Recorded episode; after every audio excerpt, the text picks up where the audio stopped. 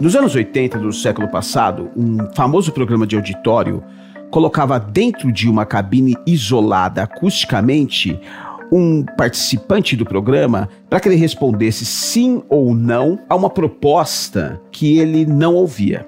Assim ele poderia ganhar um isqueiro descartável desses que se compra em qualquer esquina e negar trocá-lo por uma Ferrari Materazzi, que seria uma resposta erradíssima, não é? Será? Você está no UX Coffee.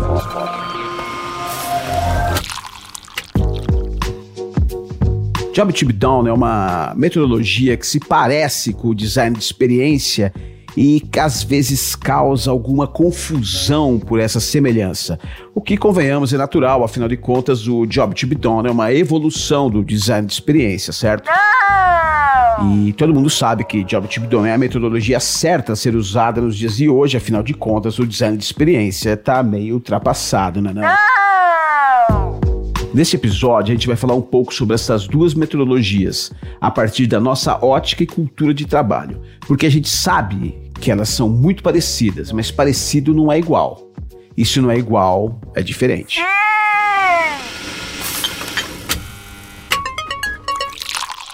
Olha, sempre que a gente fala em tradução, é super importante saber qual é o contexto daquele conteúdo. Então, assim, é muito difícil, é, às vezes, quando alguém te manda um trecho de uma frase, ou mesmo uma frase completa fora de contexto, porque existem diferentes maneiras de você expressar uma mesma ideia com palavras diferentes, por exemplo, ou numa construção de frase diferente, né? Então, quando você sabe melhor o contexto, você consegue fazer uma tradução bem, é, bem melhor daquilo. Melhor no sentido de uma tradução mais precisa para o entendimento daquela ideia que está querendo ser passada.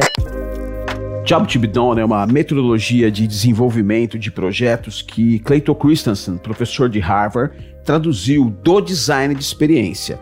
E uma tradução é, um, de alguma forma, uma interpretação de uma ideia original, como nos disse a tradutora Dani Pintão, que depende do contexto em que a mensagem está inserida, para que essa interpretação seja a melhor possível. A Melina Alves, designer de experiência e CEO da Dux Coworkers, nos fala um pouco dessa tradução que nada tem a ver com a reinvenção da roda ele faz uma assimilação do processo a respeito de linguagem, como que eu posso fazer com que um determinado grupo de profissionais que veio de uma escola do marketing possa assimilar esse processo de inovação com mais agilidade eu não estou reinventando um processo, porque o design de serviço já trabalha como o Job to be Done faz. A própria pesquisa de experiência do usuário também. Uh, o design thinking, o design sprint, enfim, tem diversas outras. O próprio Lean UX tem algumas balizas. Outras ferramentas que não tem, que são ferramentas úteis, independente do uhum. processo ou da metodologia que vai ser utilizada, como o mind map, ou mesmo o quadro de necessidades e oportunidades. Isso não foi inventado por ele. Ele criou um nome, e aí ele é, um, ele é assim como um, um acadêmico, né? Todas as pessoas que trabalham na academia têm um pouco dessa, dessa tarefa, que é, a partir da bibliografia de outros, ele criou uma assimilação desse processo, revisando uma série de linguagens para que esse grupo de profissionais pudesse assimilar isso de uma maneira mais rápida. Antes da gente continuar, vamos deixar bem claro que o uso da tradução para tratarmos desse assunto é meramente ilustrativo. O que a gente quer dizer é que na língua do marketing temos expressões que parecem ser sinônimos de outras expressões usadas no UX, mas não é nada disso. É como user e customer. Nesse caso, não é uma questão ligada à tradução, mas sim uma questão ligada ao, ao, significado mesmo de cada uma dessas duas palavras, né? No dicionário Wise, a gente vai encontrar que o usuário, o user no inglês, é aquele que, por direito de uso, serve-se de algo ou desfruta de suas utilidades. Já o cliente, o customer, é o comprador, é aquele que adquire, que consome mercadorias, riquezas e serviços para uso próprio da sua família. Percebe a diferença? Vamos chamar a Melina para dar uma clareada nas ideias, então. A experiência do usuário não traz o usuário como consumidor. Para ele se, ser classificado como consumidor, ele já precisa ter um gatilho, que é a intenção de consumo. Então já tem afinidade com a marca, já tem a, às vezes um, um opt-in. Quando você fala consumidor, está embutido um pensamento de performance, de vendas, vendas atrelada à performance. E é dentro desse contexto que Job to be Done é desenhado. Então todo o processo, ele é um processo de performance, mas esse processo de performance também já está no design de experiência dentro dos fundadores que criaram o design de experiência. A forma como o público é visto numa e noutra metodologia faz toda a diferença. No Job to be Done, ele é o cliente Portanto, já tem uma ideia definida do que vai adquirir, do que vai comprar, do que vai consumir, porque ele já é um consumidor, ele já está trilhando a tal da jornada de consumo. No desenvolvimento do produto ou serviço, ele entra na etapa de validação, só lá no final. Já no design de experiência, ele é usuário e, como tal, não tem uma ideia formada do que precisa. Ele tem uma necessidade, ele tem um desejo, mas como saciá-lo? Pode ser isso, mas de repente, aquilo também serve. E de repente até melhor.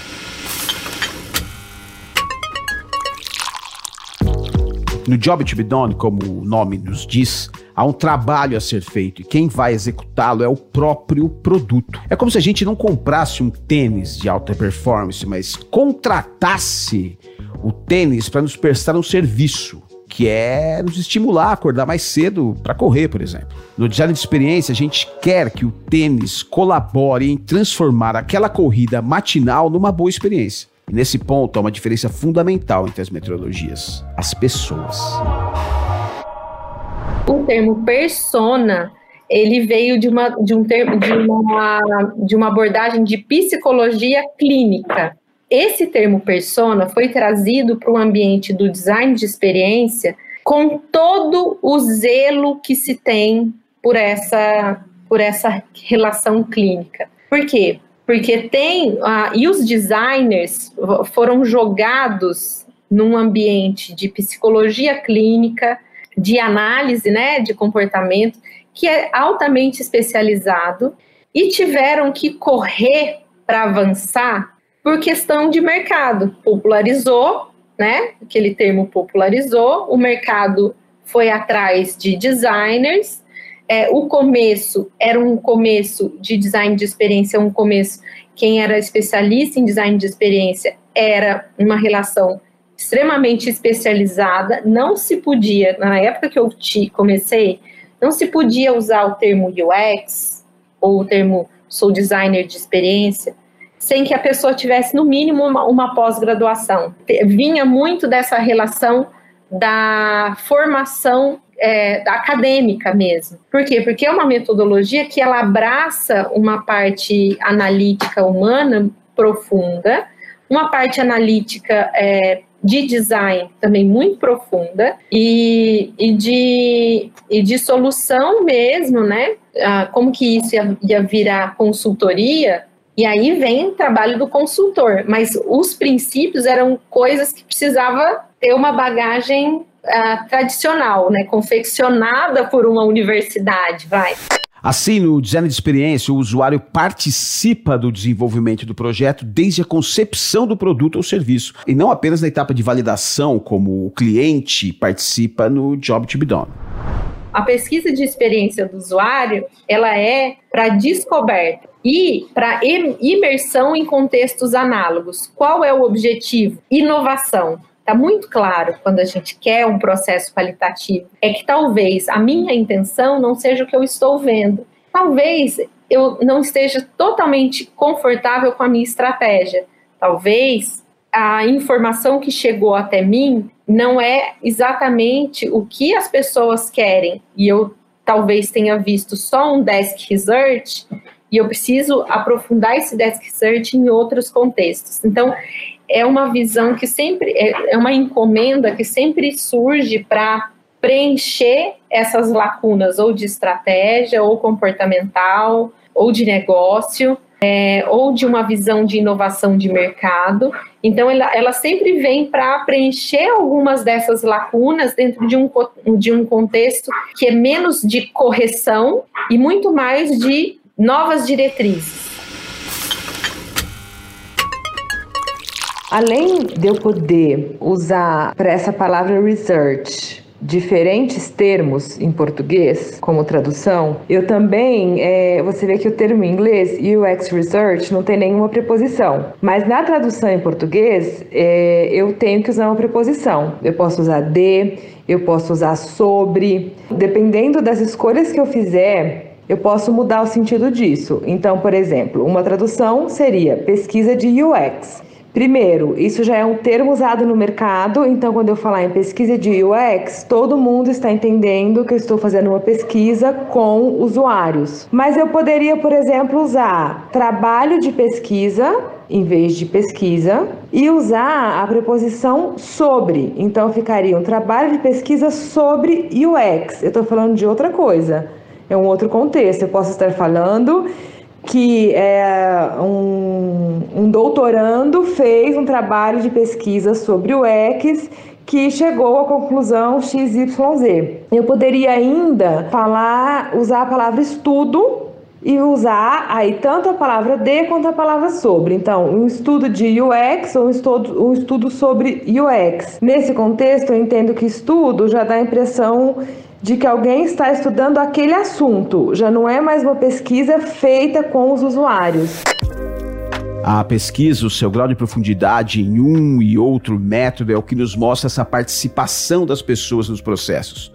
No UX, no, no, design de experiência, são vários os tipos de pesquisa que podem ser utilizados dependendo das respostas que buscamos. E muitas vezes, muitas vezes, percebemos que as perguntas que o usuário faz são diferentes daquelas que a gente formulou. Mas para chegar nesse nível de profundidade, de conhecimento e de empatia com o usuário, é preciso que o profissional tenha conhecimento.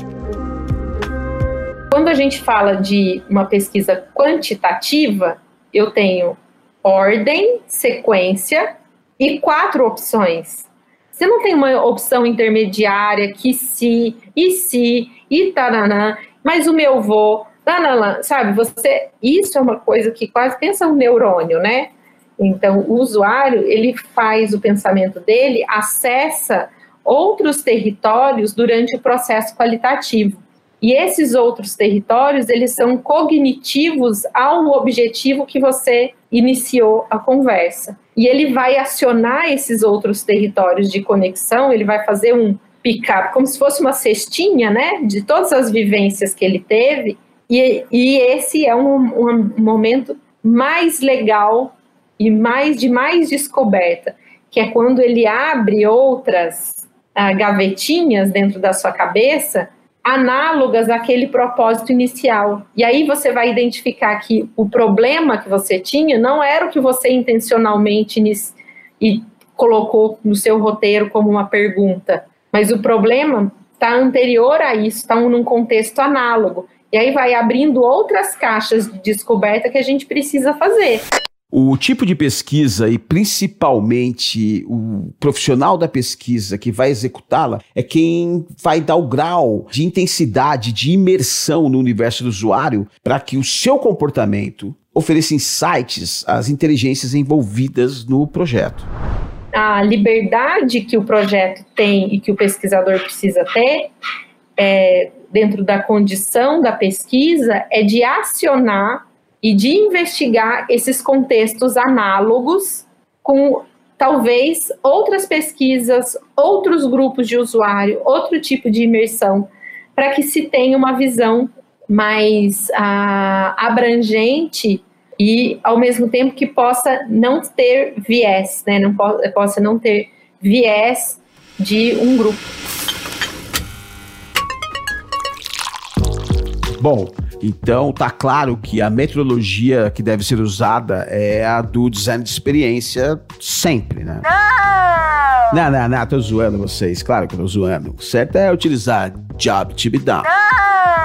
é, são desafios, né? Não tem certo e errado. Nós, como consultoria, a gente precisa compreender todas essas linguagens gerenciais, porque a gente é a gente tem a nossa cultura de gestão, mas a gente está muito mais a serviço da cultura de gestão do cliente, né? Então a gente tem que trafegar bem com todas essas hipóteses. Não pode existir o que é mais correto, o que é adequado, o que não é adequado. É adequado em um determinado contexto, inadequado num outro contexto. Sempre que vier uma metodologia, entender o contexto e a cultura de gestão que está por trás dela.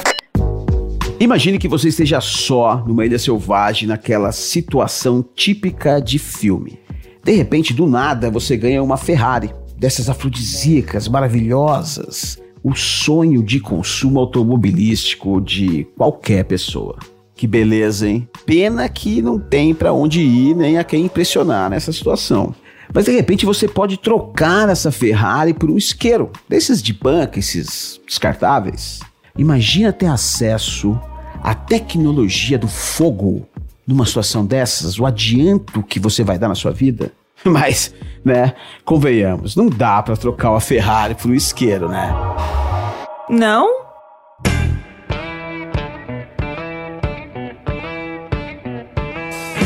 É isso então, turma. Espero que você tenha gostado e se quiser, pode compartilhar, curtir, criticar, mandar sugestão, o que você quiser. Seu feedback é sempre importante pra gente. call@duxcoworkers.com. Valeu por ter ficado com a gente até agora. Grande abraço e até a próxima.